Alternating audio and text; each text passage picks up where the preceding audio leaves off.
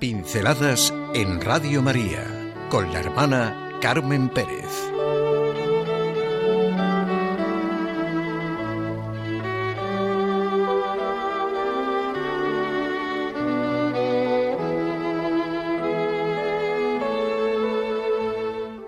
No me lo puedo creer.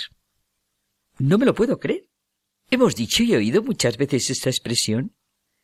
Quiero hoy fijarme en la manera en que la decimos llenos de admiración ante algo grande y bueno que ha pasado, ante algo que contemplamos llenos de estupor, asombro, admiración.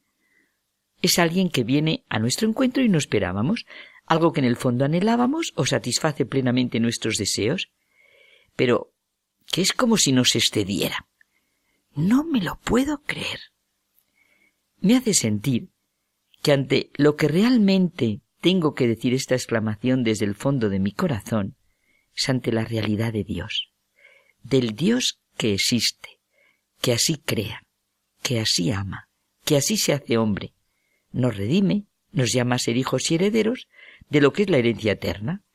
No me lo puedo creer.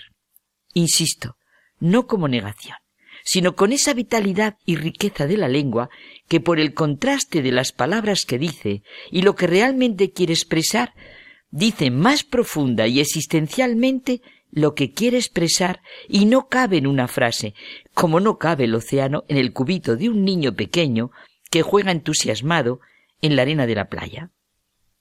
A lo que correspondería de lleno esta exclamación es a la afirmación de lo que significa la creación, sus inmensos espacios, tiempos, astros, belleza, todo eso que contemplamos admirados en vivo y en directo en la naturaleza, o en tantas maravillosas fotografías y películas, todo eso que va descubriendo, gozando la mente humana.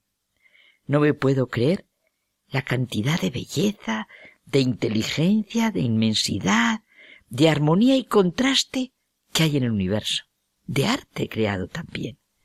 Me dice mucho la palabra creación, porque me habla incluso de lo que no se conoce, de lo que la mente humana no se ha formulado ni visto. Es una de las palabras que me gustan, creación, como la palabra sabiduría, que se llena la boca, ¿verdad? Sabiduría, saboreándolo.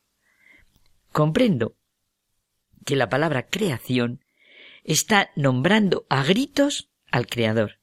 Está sintiendo eso, la gratuidad, la belleza, la sabiduría, el Dios personal que ha hecho una obra así. De ahí lo que expresa la palabra creación con la profundidad con la que la comentaba Julián Marías. La creación es Nilo, ese abismo metafísico que contemplaba admirada gran parte de la filosofía posterior al judeocristianismo, la creación que pide a gritos la realidad de un Dios personal. Y si en la creación sentimos lo que Chesterton llama la historia más extraña de la humanidad, nuestra admiración no tiene límites. Así, literalmente, no tiene límites. El hecho que afecta al universo entero es un Dios que entra en la historia humana, y se hace hombre. Y este hecho es al mismo tiempo el hecho más original de la historia y el más extraño. No me lo puedo creer. La segunda mitad de la historia humana, que fue como una nueva creación del mundo, comienza también en una cueva, como empezó a vivir el hombre primitivo. Realmente, relacionar a Dios con un niño es como relacionar la fuerza de la gravedad con un gato la omnipotencia y la indefensión, la divinidad y la infancia son algo inaudito. Es único. Belén es definitivamente un lugar donde los extremos se tocan. Y en el misterio de Belén era el cielo el que estaba dentro de la tierra. La Navidad es inmensa y es simple. ¿Cuántas notas tiene la Navidad? Alegría, gratitud, amor, inmensidad, sencillez, sabiduría sobrenatural, pobreza, riqueza ilimitada, grandiosidad, humildad. ¿Quién es capaz de describir y sentir lo que llamamos Adviente de Navidad? Llevamos más de dos mil años haciéndolo y nadie ha conseguido acabarlo. Todos son, bueno, bocetos, no me meto con los malos bocetos, de lo que realmente es la Navidad, esa nueva era que comienza en el año uno. Y aquí está la paradoja de la historia. Lo más alto solo puede alcanzarse desde abajo. De hecho, la Iglesia desde sus comienzos, sobre todo desde sus comienzos, fue una revolución contra todo lo que no es la verdad y la vida. Cristo nació en la cueva y el cristianismo en las catacumbas. Este da nuestra medida. Es demasiado grande e inmenso, más que el cosmos y toda la inteligencia que pueda existir. Es la medida de Dios. Es Dios quien así se manifiesta y así se expresa. No sé si suenan campanas de Navidad o no, pero tanto si suenan como si no suenan, lo que anuncian la Navidad no son vacaciones, ni compras, ni aditamentos, ni mil cosas que la tapan.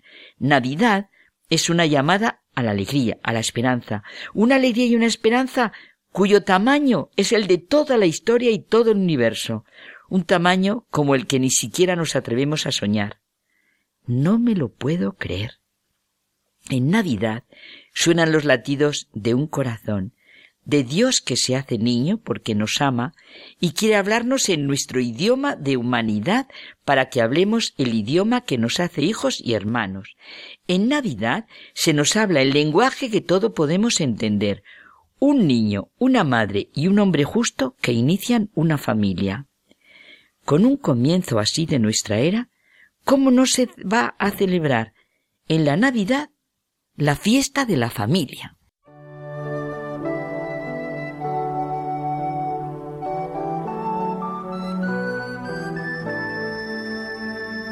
Pinceladas en Radio María con la hermana Carmen Pérez.